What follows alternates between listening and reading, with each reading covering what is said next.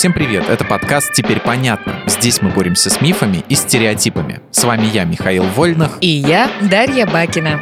Мифы о мотивации, деньгах, страхе и силе воли. Это не первый наш выпуск про мотивацию. Наконец-то только сейчас прозвучало главное для моей работоспособности слово – деньги. А ты считаешь их основным мотиватором? Ну да.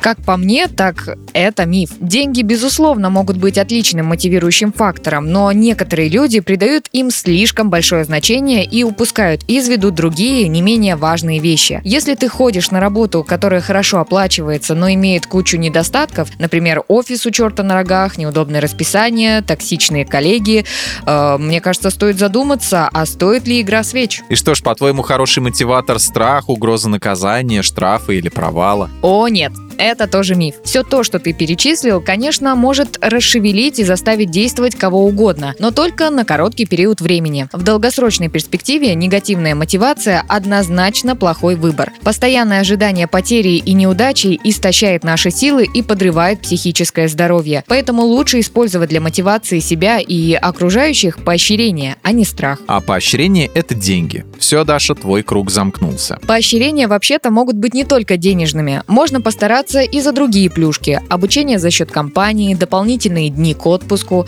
возможность реализовать на работе собственный проект, да и много чего еще. Кстати, про постараться. Люди порой считают, что для достижения целей необходима сильная воля. Якобы ее отсутствие — единственный фактор, который мешает им добиваться высот. Ты с этим согласна? Это тоже я бы назвала мифом. Чрезмерные волевые усилия в течение долгого времени приводят к эмоциональному выгоранию, а навязчивое стремление к самоконтролю не позволит тебе себя эффективно мотивировать. Так что, если постоянно приходится напрягать свою волю, ты просто занимаешься не своим делом. Ну, как все просто оказалось. Ладно, мне все понятно.